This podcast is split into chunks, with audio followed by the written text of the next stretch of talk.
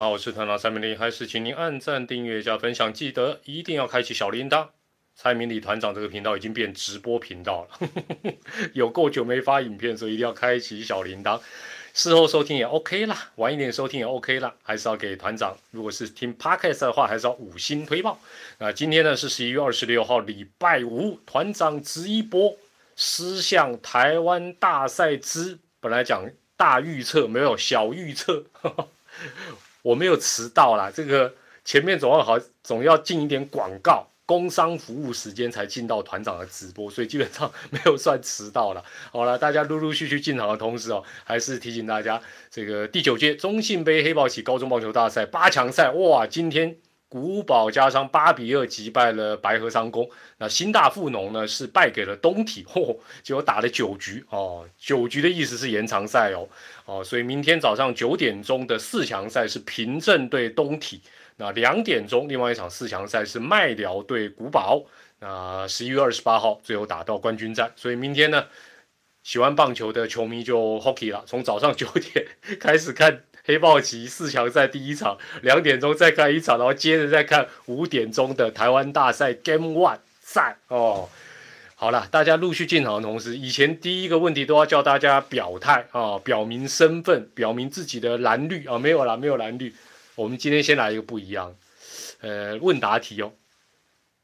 觉得最近什么东西涨价让你涨得最最有感、最夸张？好，譬如说你去买什么啦？该不会有人给我写房地产吧？该不会有人给我写塔位吧？喂，你觉得最近去买什么东西，或者去消费什么东西？觉得球票啊，对，球票好像 好像好像台湾大赛通常也都蛮贵的哦，门票门票哇，马上大家就讲到红塔店，我还元宇宙嘞，没了，今今天台湾股市向下大修正，好了，那。今天的这个第一个部分哦，对对，所以球迷最有感的当然就是门票，但能买到应该还是很开心的啦，哦，能买到应该还是很开心的。那今天第一个部分当然就跟这个大家哦，我们今天既然不敢讲大预测了，好几个小预测，今天就先率先把明天 Game One 的先发名单直接跟大家啊，好像是提前有拿到一样，没有了，团长来预测一下。这叫乘胜追击，好不好？二十八人团长，两队都是二十八至二十六，今天要乘胜追击，先发阵容。但先发阵容其实应该啦，但不不敢讲说百分之百，但是应该九个人里面，我们讲野手、投手都知道了嘛，德保拉跟布雷克嘛，哈。那打者的这一到九棒，我相信就算让现在线上的六百多位朋友来猜。应该不敢说九中九啦，九中个七啊八，应该也也那大概就是棒次可能会有一些差距了哈。预测空投，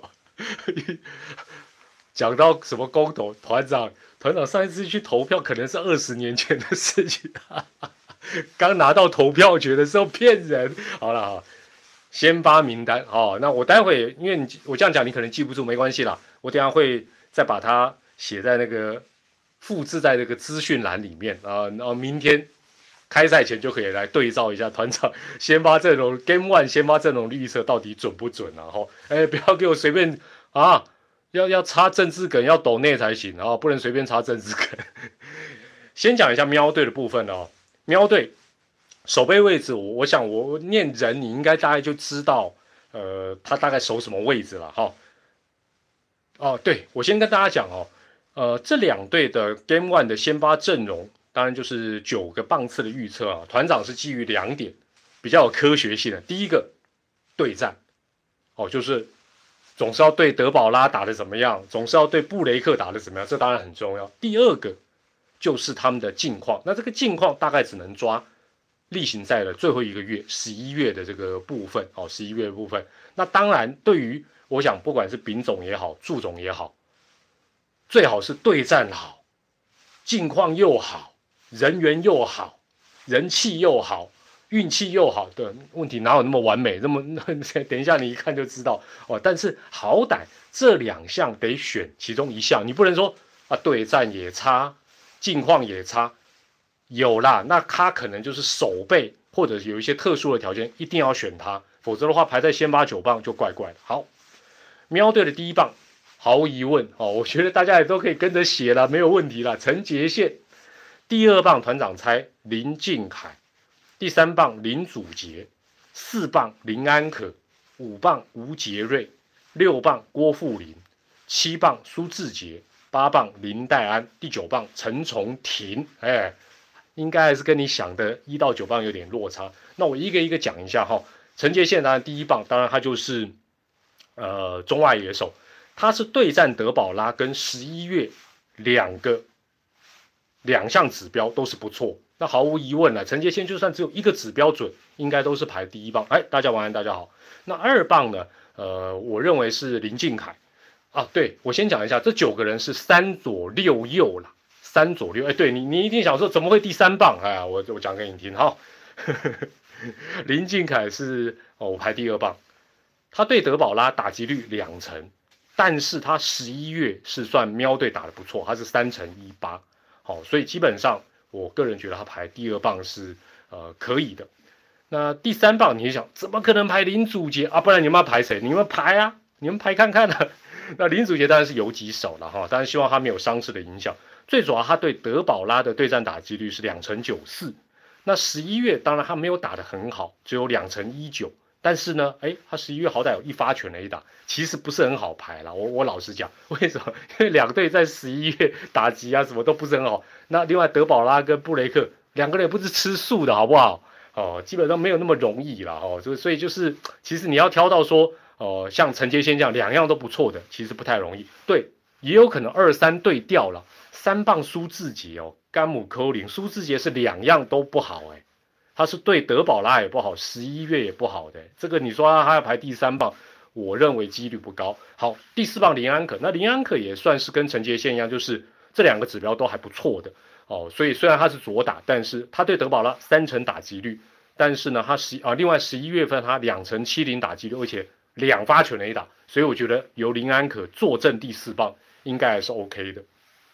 接着第五棒啊，其实有些都都你会觉得很微妙了哈，像吴杰瑞，吴杰瑞对德保拉是九之零哦，不是九之九，是九之零。但问题他十一月打的还不错，而且感觉十一月也蛮受到重用。那他十一月是两成六五打击率，有一发全垒打哦，所以当然团长讲的这些人选，或许棒次就像你讲，哎，可能二三几棒会调一调。那那那坦白讲，我又不是丙种肚子里的蛔虫，哇塞！我又不是刘三的儿子干儿子，对不对？也不是他干爹，他不用告诉我。那第六棒，可能大家也会讨比较多讨论了啊。对，吴杰瑞，我认为是守一垒了。接下来是第六棒是郭富林，郭富林我认为守三垒。那你说，哎呀，守备哈？对对，我等下会讲，不要紧张。那郭富林因为最主要还是他对德保拉啊是两成五连的打击率还 OK，重点是十一月打击率三成零八。哦，所以你会发觉团长把喵队主力十一月都打得还不错的，我大概都尽量纳进来，因为近况还是真的蛮重要的。哦，那你说对德保拉打得好的，本来就不是那么多了哈，所以先求近况。接着第七棒就是大家讲到苏志杰，苏志杰当然最主要就是啊，对德保拉大家都知道不到两成打击率，十一月他的打击率也到不到一成八，可是我觉得哦。先撇开这个队内赛的这个部分，就是说，毕竟苏志杰还是三帅三鬼之一了。那棒次挪后面一点，应该就 OK。那再来是林丹，林丹当然是当家捕手。虽然他对德保拉打击率是不到两成，是一成九，但是十一月林丹的打击率高达三成九三，还外挂一发全垒打。哎，大家晚安，大家好。所以基本上，我觉得林丹当然毫无疑问要先发了。最后就是一个剩下一个 DH 的位置。我最终选陈重廷的原因，还是因为十一月他的打击率高达三成八五。当然，像这样的选手，你说，哎，他也可能是专门做代打，有可能了哦，因为他对德保拉对战打击率只有一成二五，不是说特别好。所以团长选的一到九棒里面，基本上呢，大概只有两个人在十一月打的比较不突出，其他有七个人都是打的还不错，就是近况是比较好。大家都知道十一月尤其。后半段喵喵那个打击很可怕，那你当然在有限的人手里，啊，我认为丙总应该或者是呃刘玉成教练会选近况比较好的。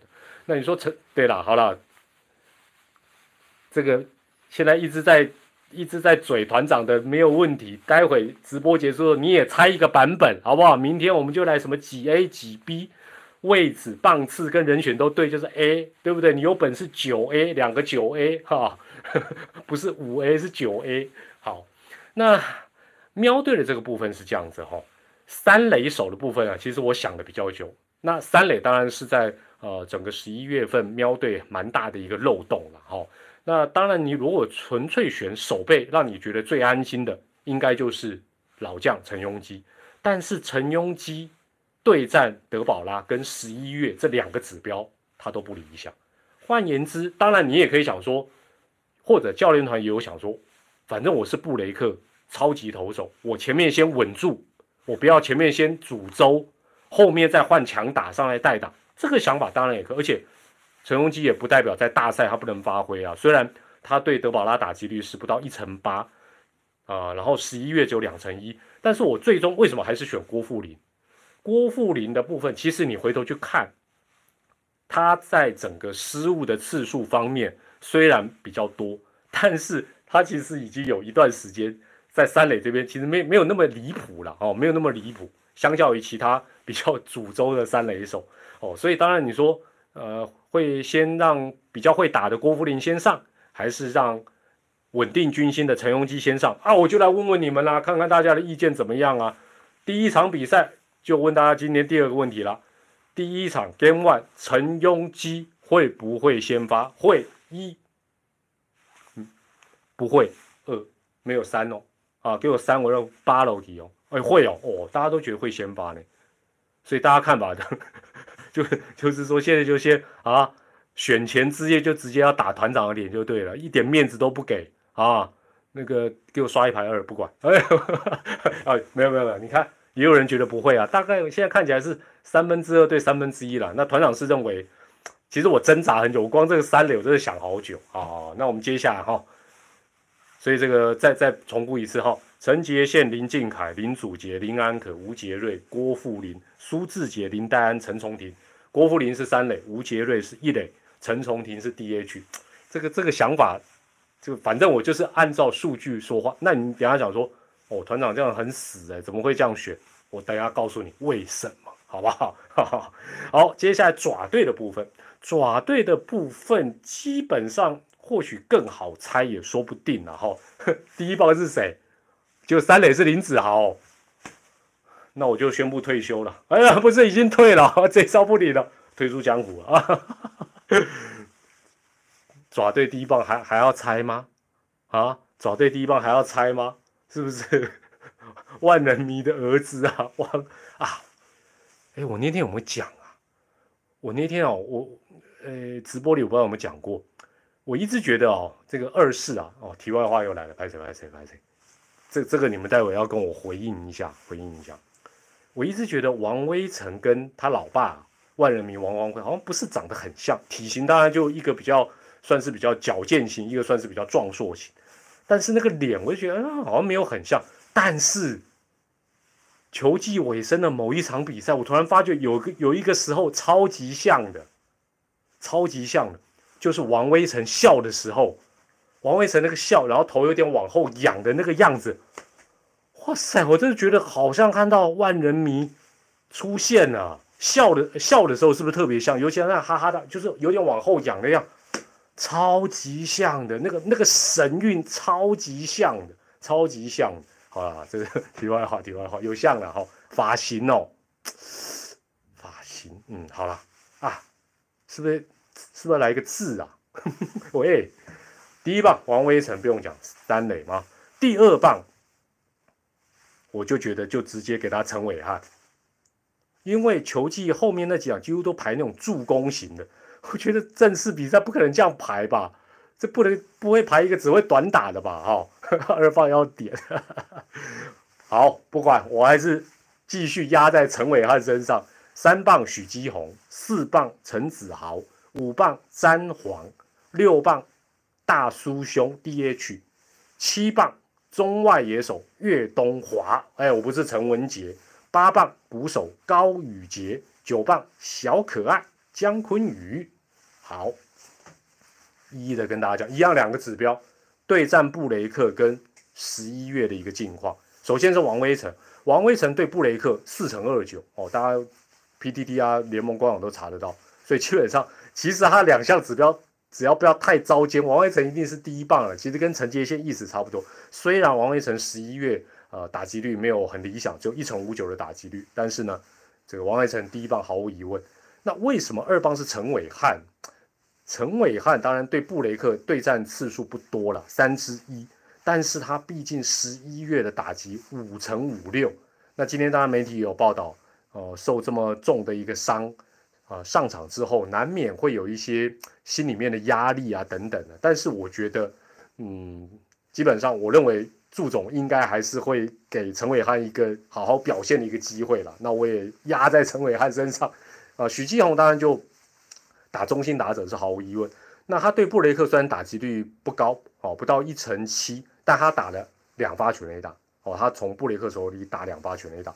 另外，他在十一月三乘一八打击率，而且也有两发全垒打。所以光近况，许继宏还是要排中心打者。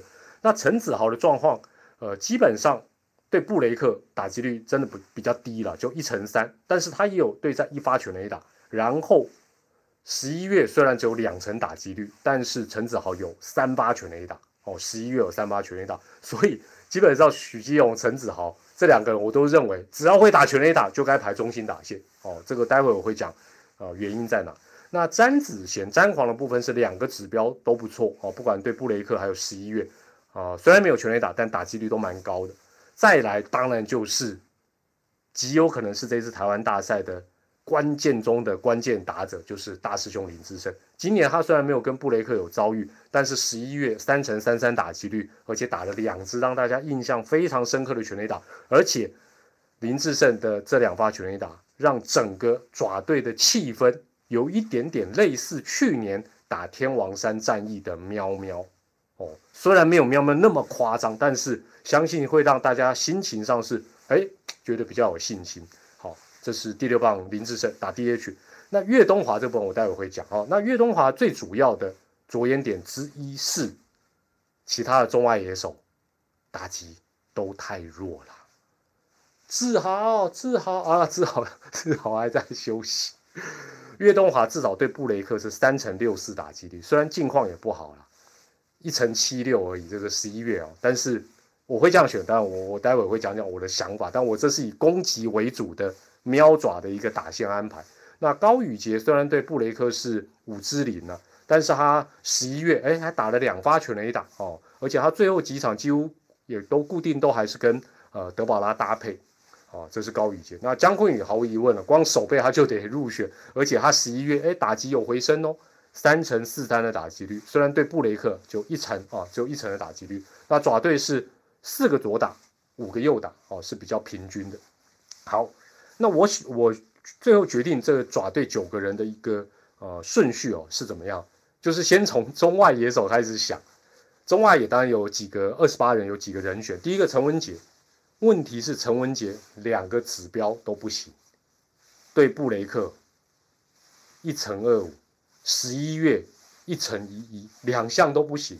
那你说，哎，有李胜玉啊，哎，李胜玉也一样，李胜玉。对布雷克六支零，十一月一乘八二，啊，岳振华基本上没有跟布雷克遭遇过。那十一月虽然有一发全垒打，但就一乘五零打击率。换句话讲，能够就是列在外野手里能当中外野的这三个人，陈文杰、李胜玉跟岳振华都没有没一个能打的，而 不是每一个就是都打不好。所以我就想，哎，反正岳东华是可内可外嘛，所以。我个人是这样想的，实际会怎么样？明天就就可以揭晓。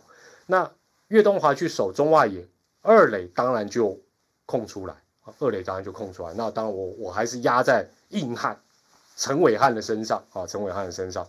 那呃，陈家驹虽然对布雷克对战打得不错，但他十一月只有一个打席，十一月就一个打席，所以呃想来想去，应该还是以高宇杰啊。蹲第一场应该是几率比较大，大家一直讲到裁判哦，这时候偷偷跟大家讲，不行，线上一千多个人好像要偷偷，我记得我好像是上次的直播还是反正有一次直播啊，最近一次直播，我有跟大家讲说，蛮沉重的口气谈到说这个裁判对台湾大赛的一个重要性。那我说我会去透过我的管道去好好做个反应。那我还真的有哦。那 当然我就是利用那个跟蔡会长直播的那一天，我好好的跟他们呃不不能讲不是叫小以大义啊，就是我我提出。我跟球迷大家的一些看法，希望联盟审慎的考虑。那当当然，他们最后会怎么安排？那我我只能跟大家报告，就是会长也好，杨老师也好，其实他们都很清楚，哦，都很清楚一些东西。但是呢，有一些事情，现在我是不方便讲。但一讲，你可能会想说，怎么可能？但是但是，好了，这个哦，明年再揭秘啊，现在不急了哈，因为这个由我来讲是不妥当。但是呢，呃。我也个人当然很是期待说，呃，明天开始的台湾大赛，特别在主审这个环节，呃，就能者多劳了哦。那因为受到肯定的资深裁判也不少，那希望他们就 辛苦一点，一个人只要分担个两场，应该就可以搞定哦。那希望也希望裁判都能够表现出最好的一面了哦。那。这个这个部分我要怎么猜啊？我也不会去打听这种事情啊，因为裁判名单这个其实也都是比比较列入比较机密的，这应该不太方便去问了。好，那我们也希望裁判一样有精彩的表现。好，问大家今天啊，对对对，我再把这个爪队的这个棒次啊，再跟大家报告一下哈。王威成、陈伟汉、许基宏、陈子豪、詹子贤、D.H. 林志胜、中外野岳东华、捕手高宇杰。游击手姜坤宇，那我今天问大家第三个问题了。刚才问这个陈庸基会不会先发，大家就打我脸。那我再问大家一下，觉得陈伟汉会不会先发？陈伟汉会先发一，不会先发二。哎，我来看看大家大家，但是我猜应该觉得不会的比较多吧。哦，也也有啊，也哎呦，哦哦，这个比较势均力敌的。阿强哦，阿强应该还是替补为主吧，我个人认为啦，除非说接下来有哪一场。呃，他的比如说对战投手的部分是呃打的特别好，否则的话基本上这应该是呃这样的一个状况。好，那这这个看起来陈伟汉的部分就跟陈荣基来比，大家看法就比较分歧，有点一半一半。好，那接着下来哈，来团长喝口水，团团长喝口水哦。啊，线上一千八百多位朋友，谢谢谢谢大家晚安，大家好，感恩感恩。团长哦，借由这个选前之夜，我都硬要叫这个叫选前之夜，来谈一下两位总教练，因为我觉得总教练在这种大赛、短期比赛，他扮演的角色当然就非常非常的关键。那要讲两个总教练之前，一定要先谈谈他们的门派跟他们的师傅，这很重要哦。譬如说，大家一定有看过《叶问》这部片，叶问通常要跟人家切磋的时候，就会讲在下叶问。佛山永春派师承陈华顺，对吧？有这个很熟悉吧？在下叶问，佛山永春派师承陈华顺。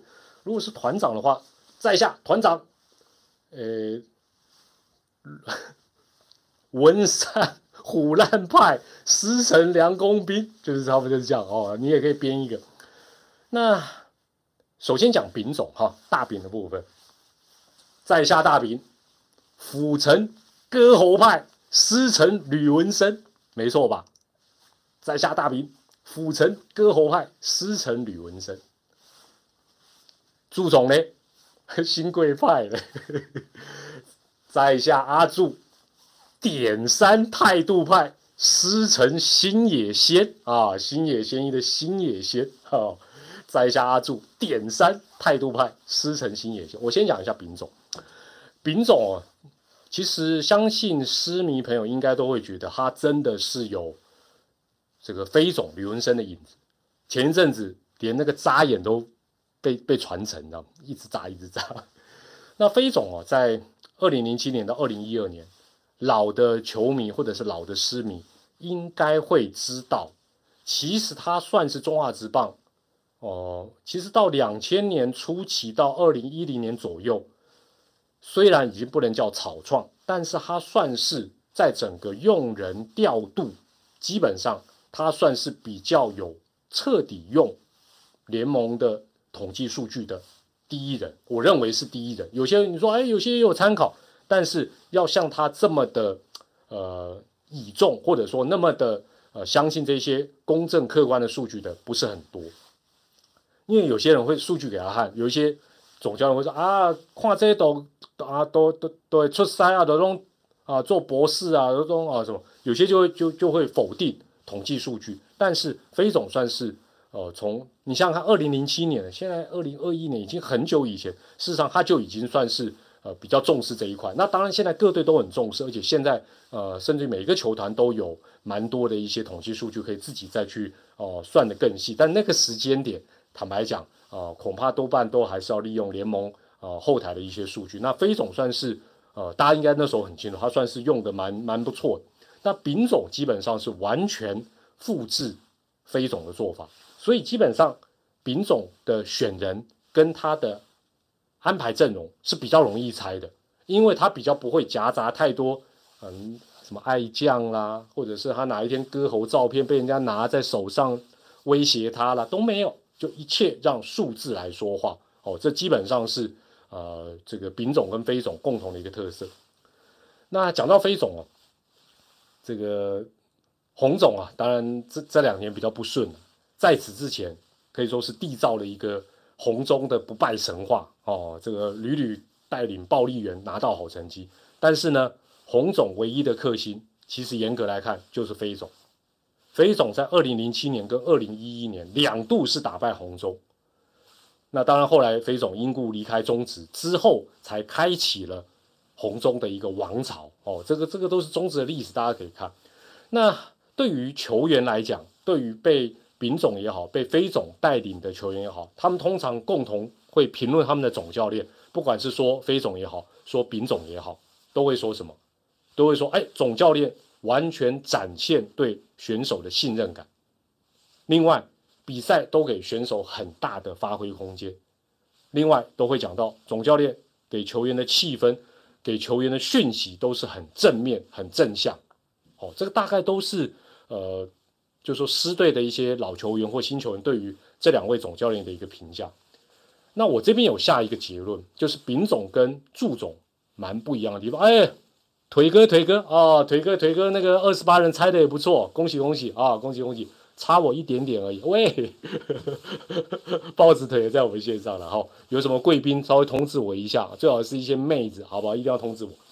我觉得丙总，我下一个注解，这个注解其实。过去报章媒体也有提到，就是丙总他让每个球员都觉得他是主力。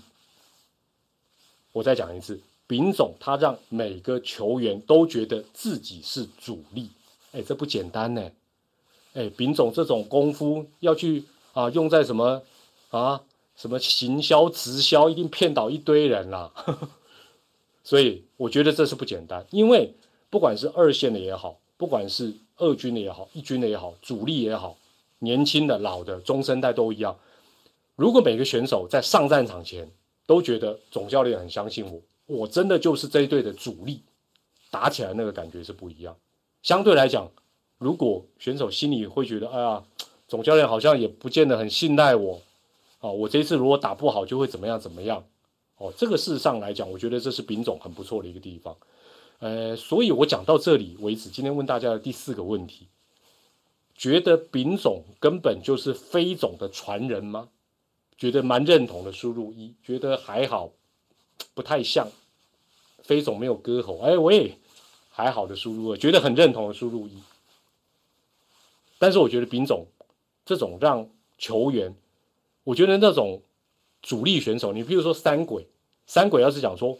丙总让我觉得我是主力啊！废话，你本来就主力，但是他让很多年轻的二线的，甚至于是大家觉得哎，好像比较没有什么机会的老将都觉得不错哦，都觉得不错。基本上，我觉得这种信赖感是真的不错。好，接下来我们讲一个祝总，真的没有好坏，只是风格不同。祝总在下阿祝点三态度派师承新野仙，那我就先介绍一下，或许有些球迷。不是那么了解的星野仙一啊，这位已经过世的日本的民监督，他很简单了，就是场上绝对严格，私下非常亲切。那我们现在大家看到的祝总都是场上严格，私下搞不好他也是很亲切。如果说他的偶像，他的理想的领导者就是星野贤一的话，不是只有场上严师出高徒哎，基本上私下也要非常的亲切。星野贤一有一段话，我讲出去之后，你会发觉，哎呦，这怎么听起来很很像祝总的逻辑？星野贤一曾经讲，他说，有成就的选手。就是会从失败中不断寻找自我生还模式，然后吃苦而绽放光芒。这个有没有像祝总讲的突破？简单讲就叫突破嘛。我再讲一次，星野先生讲说，他说有成就的选手就是会从失败中不断寻找自我生还模式，然后吃苦而绽放光芒。那这种就是。严师出高徒，另外就是不断不断的要求选手突破、突破再突破，真的没有对错，这真的没有对错。所以呢，你会你会发觉祝总都强调什么？扎实的训练，态度野球，突破自己，拒绝当好好先生。然后呢，要什么一球即命，一球悬命哦，一定要有一球定输赢的霸气。不过哈，我个人是这么想，就是说私底下的祝总。是不是也有那一个所谓的呃七分严厉三分温柔？这个三分温柔有没有？我是不得而知。但是我觉得，毕竟他的年龄跟资历跟所谓的他的偶像星野仙，事实上是有一段落差。所以你说我就只要学他严厉的那一面，他的精髓到底有没有学到？能不能够或者说能不能够做到？哎。学很容易啊，我们就直接哦，这个对不对？介绍这些民监督的书也很多，但问题是你要做不是那么容易。那呃，或许大家不知道，星野先一监督他从二零零二年到二零零八年，他连续七年获得日本媒体票选是最理想上司。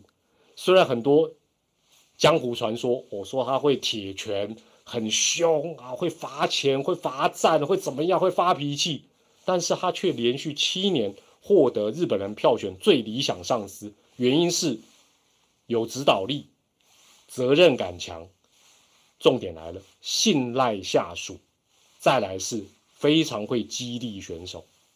所以基本上，祝总或许当然了，来日方长，也希望他能够把他的偶像的这些所有的优点都越学越像。但铁拳不能学了啊，铁拳这个时代已经不可以了啊，所以呢。我们刚才前面讲，丙总是让每个球员都觉得自己是主力，祝总不一样，祝总是要求每个主力还是要继续突破。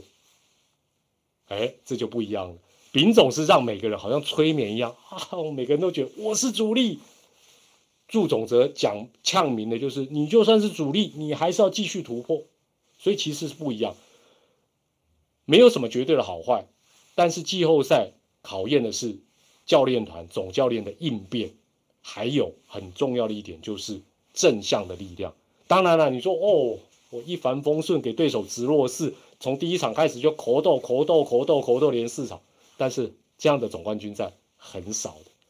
那丙总，我个人觉得他的特质是，他可以让球队的战力尽量的发挥。假设球队的战力有八十，他这样的一个带兵方法，维持这个风格。大概都可以发挥个七十五，所以呢，我舒服一下丙总。如果打不好，就是球队战力有问题，不是他的问题。那祝总是好还要更好，他有机会逼出球队更强大的战力。但是我们刚才讲到七分严厉，三分温柔。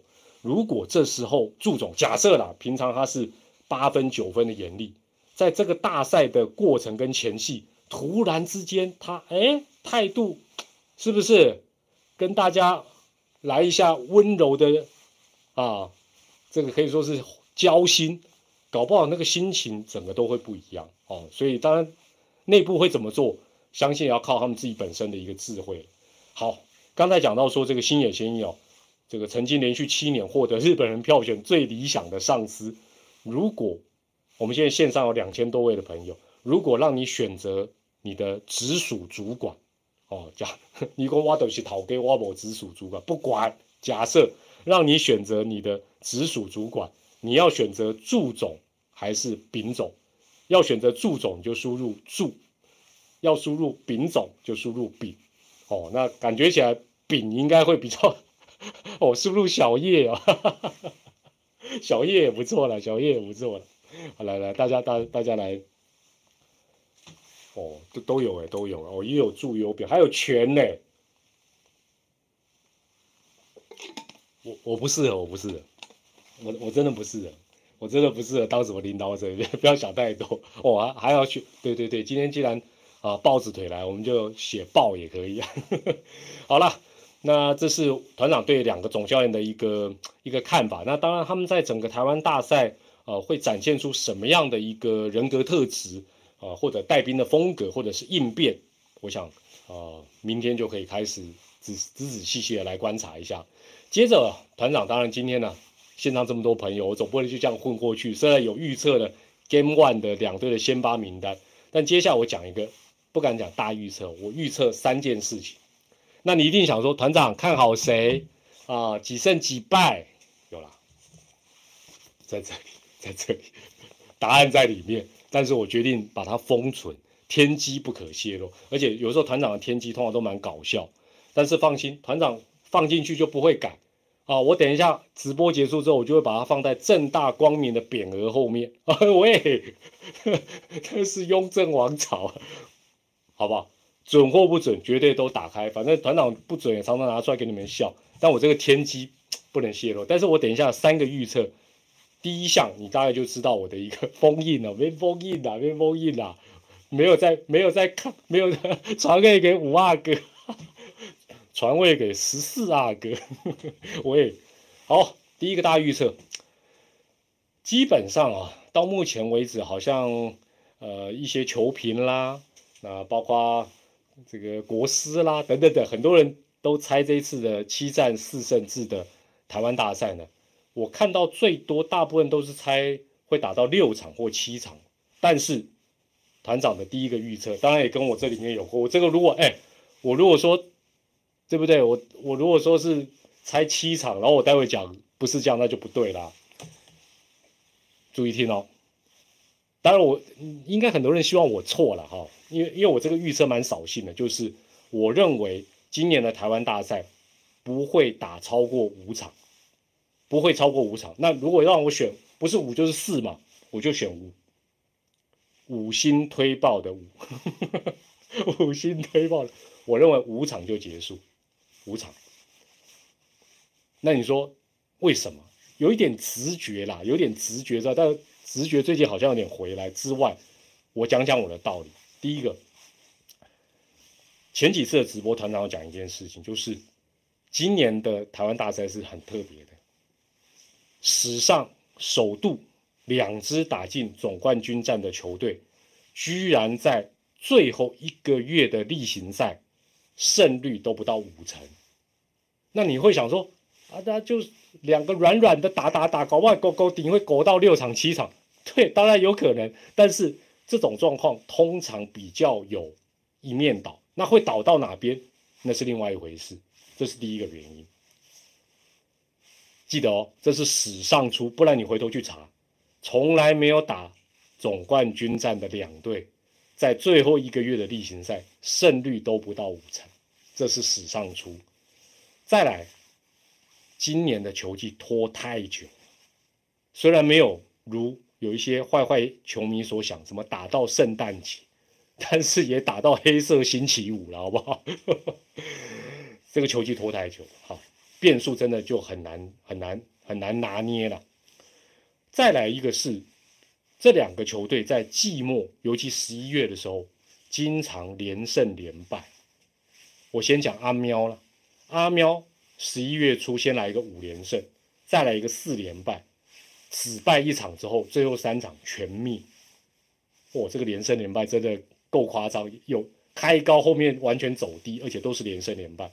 爪爪稍微有点反过来，先从四连败。然后中间五场打了一个两胜三败，最后三连胜坐收，哦，所以除了两队都不到五成胜率之外，就是季啊最球季最后的这一个月，他们常常连胜连败，而且软趴趴的，这一点来讲是比较危险。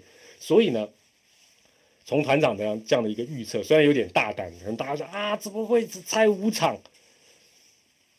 我觉得这两队从明天开始，最关键就是怎么样一鼓作气。另外，当然就是说，失利的球队打得不好，球队怎么样踩住刹车？好，来来来来，虽然社群今天已经让大家预测了，啊，不然你们来猜猜会打几场？四五六七吧，就这四个数字，给我写八看看啊，给我写八看看，我的八了已啊，四场、五场、六场、七场，你们来猜呀！来了，我来看看你们猜。哦，哎呦，被我影响到的也有六六还是多了，我也有猜四，不多了。那呃，今天在社群提前让大家预测猜六场的，当然还是最多，六场大概占了百分之四十五，然后其次是七场，百分之二十五，所以六场跟七场加起来就七成。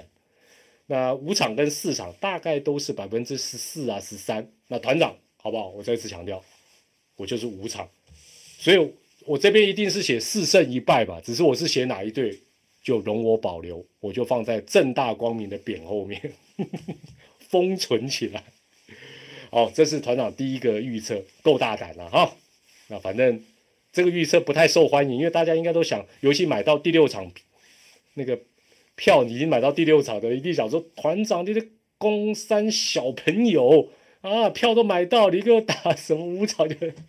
但是哦，我我是这样想啦，不管你买到第几场，最后的结果只要是你支持的球队赢，相信你要去退票，你应该也无所谓嘛，没有错吧？哦，信封里写的是阿龙总冠军，信封里写的当然是宇宙帮总冠军喂，没有啦，看见经的啦。好，第二个预测来了，我我也回我也回想起来，我过去哈。转播那么多的重要比赛，我常常都会讲，哇，这时候呢，战术执行短打特别重要。今年我反过来，好不好？我觉得今年的台湾大赛，全垒打会比短打更重要。我再讲一次，我今天的第二个大预测是全垒打会比短打更重要。为什么我这样讲？我们看今年例行赛最后两周就好，爪队跟喵队。爪队是五胜三败，喵喵是两胜七败。当然，爪是后来拉了一个尾盘。那爪队呢？打击率，你说，哎，他五胜三败，应该比喵喵的两胜七败打击率高很多。穿养乐多是什么？没有啦，就随便找一件衣服穿了，你不要想太多了。团长去那个日本二手店，我那衣服都太便宜，都都乱乱买，什么衣服都买了，没没没有什么意思。我不是养乐多迷，养乐多也很久没喝了。大家一定想说，最后两周，那至少爪队的打击应该会比喵高很多。没有，两成四四对两成三六，但为什么成绩差这么多？没错，就是红不烂。爪爪最后这八场两周打了十发全垒打，喵喵只打三发全垒打，而且这个数据大家没有特别下去看。那我就请问大家一件事情：这两个礼拜呢？哪一队的短打成功比较多？一整年，当然大家都知道，祝总一直狂点猛点嘛。全年当然是爪队是全联盟触及最多的球队，但是最后两周，拍谁？喵喵的短打成功次数还比爪爪多两次。那这两队也是最后两周还是短打最多的球队。问题就来了，当你球队的打击率陷入谷底。用点的也没有用，好不好？用点的只是把自己点到死巷子里面。喵喵八次短打成功，摸好爪爪六次短打成功，后来还是靠全雷打，还是靠全雷打哦。所以，其实我在最后几次的直播常讲一件事情，有时候理想化就什么机关枪打线、连续安打、四十安打、得点圈安打。很简单的道理，当你基本面不行的时候，就是你团队打线低迷的时候，希望出现这种状况更难。那你这时候还用点的，效果不是很好。全垒打虽然不可预期，很多专家球评甚至包括科科中都会说全垒打不可预期，可遇不可求，没错。但是再怎么样，他绝对还是名列史上最难防的前三大。复习一下史上最难防的前三大哪三大？暗箭小人全垒打啊，好不好？暗箭小人全垒打，全垒打棒出去看你 看你怎么防。那从这一点来看呢，我个人是期待了。那会不会这样做？或许几率不会太高了。我认为爪队从明天开始短打，假设了哈，有短打的机会，或许过去都百分之百做短打，只要少用个十分之一，不要都用短打，改变一下。为什么要改变一下？其实改变一下。你才会如愿让喵喵内野不安定的手背乱成一锅粥。你可以想象嘛，不管你守三垒、守游击、守守当投手、捕手、一垒手、二垒手，如果对方就已经是好像哎哎怕白龙 open 了，要开开机干白一块，你心里一定说哦，你就是短打，心里的那个安定感绝对比较好。但是你发觉哎，台湾大赛啊。祝总摸戒指下了五百副啊，这个这这个局已经是安排了五百次，终于突然之间在台湾大赛反而是做什么收打等等，对方才会乱成一锅粥。如果你还是例行赛也是点，台湾大赛还是点，你就算点的再成功，你要让对方怎么乱，他反而不太会乱，哦，不太会乱。所以，何况哦，跟大家报告哦，在你的印象当中。爪爪的短打成功率高不高？我就我就比跟喵喵比，根据联盟后台的数据，爪爪的短打成功率并不高，比喵喵还低。只是喵喵不常用短打成功的次数，当然随着它点的量多，看起来那个你你联盟你容易查到就是哦短打成功爪一定最多，但问题它试的次数非常多啊，非常非常的多。好，所以我觉得爪队啊，如果能够啊十次机会短打机会有一两次不要点，哎，效果反而会出来。那祝总会不会这样做？我是期待，我期待，但是 他通常不太会听我的，不知道了，搞不好会了哦。而且搞不好他就跟赌神一样了啊！台湾这个例行赛事，他都是忍辱负重，让你们在那边触总触总啊，在那边啊微促微促。哎，这个这个搞不好啊，这个这个才是比赛好看的地方在这里。喵喵呢，虽然以例行赛来看，短打的成功率其实还是比爪好，但是我是觉得啦，从最后两个礼拜来看，你既然平常不太常用短打的球队，就不要用了，用也效果也不会出来了哦，就就就得，其实你就正常把我们我们一般就这样讲，就是说把自己。做到最好就好，做最好的自己。安内斗也赛好，这是这个第二点哦。除了第一个五场就结束，第二个全垒打比短打更重要哦。反正团长就要讲一些跟其他球兵不一样。第三个，第三个来了哈。我认为两队都不会一四七特攻。我再讲一次。我第三个预测是两队都不会一四七特工，爪队的部分比较明显，因为你看德保拉媒体在跟他问一四七的事情，他是啊，他这个答案就已经是比较比较不是暧昧，就是有一点点帮他翻译，就是有必要吗？适合吗？我再强调一次，球技拖太长。不管是布雷克也好，不管是德保拉也好，说实在的，这时候还叫他一四七，我相信教练团会考虑。那与其这样子，不如以德保拉，我们先讲德保拉的部分。你第一站就明天嘛，用球数也不用什么考虑什么精不精简，先赢下来再讲，局数拉长一点，后面再交给胜利组，最好最好。直接 后面交给泡面小李，这样这样不是也很棒吗？而且祝总已经讲郑凯文应该会转牛棚，哎，牛棚一堆人，哦，牛棚一堆人，二十八个人会不会都上场其实不重要了，会拿总冠军比较重要。你二十八个人都上啊，平均上，然后输有什么用？这个不是重点。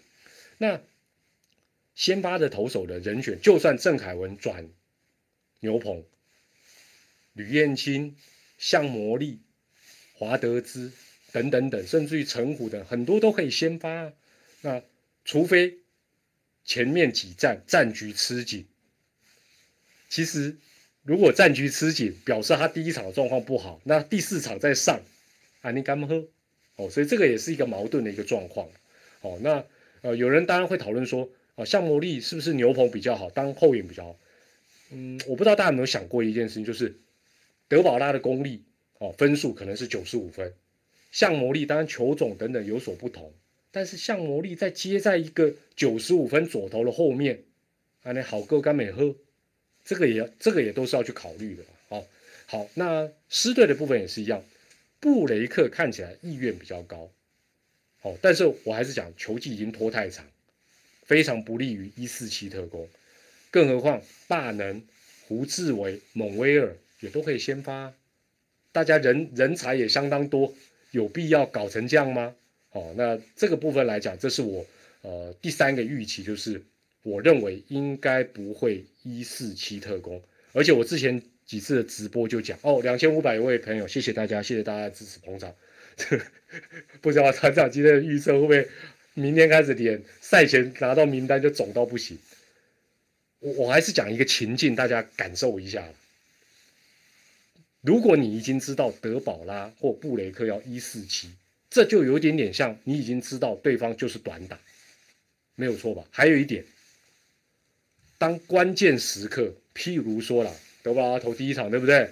二三四他可能都休息，但是第四场或第三场的时候，关键时刻杀上来做后援，投个十五球，哎，那那个那种对对手的那种那种压力才是巨大，就好像当年养父铁的两胜两救援一样。布雷克也是一样啊，先排好一四七啊，会不会有七都不知道啊？是不是这样子？哦，所以所以我觉得基本上就是看人是怎么用，哦，看人是怎么是是养父铁没错嘛，哦，好，那其实两队哦，真的值得一看的，大概就是从明天开始。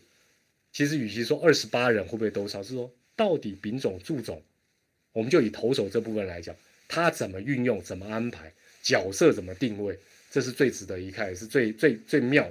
当然也有可能哦。其实今天大家讲的也都对，就是说会不会 Game One 之后看表现、看结果再且战且走？当然会呀，哦，当然会。这个这个总冠军赛本来就没有什么完全按照计划走。如果是按计划走，陶卡都派起啊了。来来来来来，今天问大家第七个问题，也是今天问大家最后一个问题哈。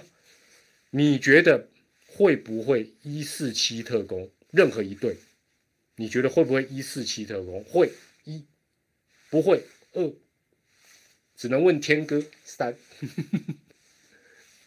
一四七，不管是爪队或喵队，任何一队，你觉得会发生一四七特工的？会，输入一，不会二，对不对？哦，两队都会哦，哇！如果两队都会，那那当然也这个这个眼镜也值得跌破了。不过我我团长最后讲一下哈，台湾大赛是这样子，总冠军战是这样子。每一场都是全新的开始。我当我也给现在线上的两千多位朋友，特别是爪迷跟喵迷，不要忘记一件事情，就是这个对人生也都有启示的。心灵鸡汤开始，团长的心海罗盘开始转。每一场都是全新的开始，在你赢得第四场以前，或者输掉第四场以前，一切虽然并不是虚幻。但是，一切都只是过程，勇往直前，不要留下任何遗憾就好。所以，老话一句，稳住，问题不大，真的都没什么好怕啊。今天大家看了很多数据，对不对？啊，什么第一站哦，爪队哦，怎么样哦？这统一怎么样哦？啊，这个爪队什么过去没有赢过？我跟大家报告，团长早就不算这些数据了。为什么？因为这什么七年六亚早就已经颠覆了中华之道所有季后赛的数据，这是爪爪的功劳。所以不要再跟我讲历史数据，什么第一场啊，如果看数据就准，明年打完就直接颁奖就好了，不是吗？不会这样子，好不好？每一天都是全新的开始，我们也要告诉我们自己，每一天都是全新的开始。好，那也欢迎大家留言分享你的看法，或者是嘴一下团长，不认同的、认同的都可以，或者你先猜一猜明天 Game One 的先发名单呢？另外提醒大家，明天开始台湾大赛的每一场赛后，团长都会开直播，但是都会在官方记者会后，因为官方记者会也非常非常值得去做一些线索的收集。打几场，团长就开几场啊！打到六场、七场，团长就做六次、七次的直播，好不好？到时候大家有点耐心呐，就在官方记者会之后继续跟团长尬聊一下。也谢谢大家，相信明天开始会有更多人参与。团长再次的感谢大家，我是团长蔡明黎，还是祝福大家健康、开心、平安。我们明天 Game One 赛后官方记者会之后再见啦，拜拜，谢谢啦，拜拜。脸会不会肿？不知道，我会准备好冰袋了。安了安了，晚安，谢谢。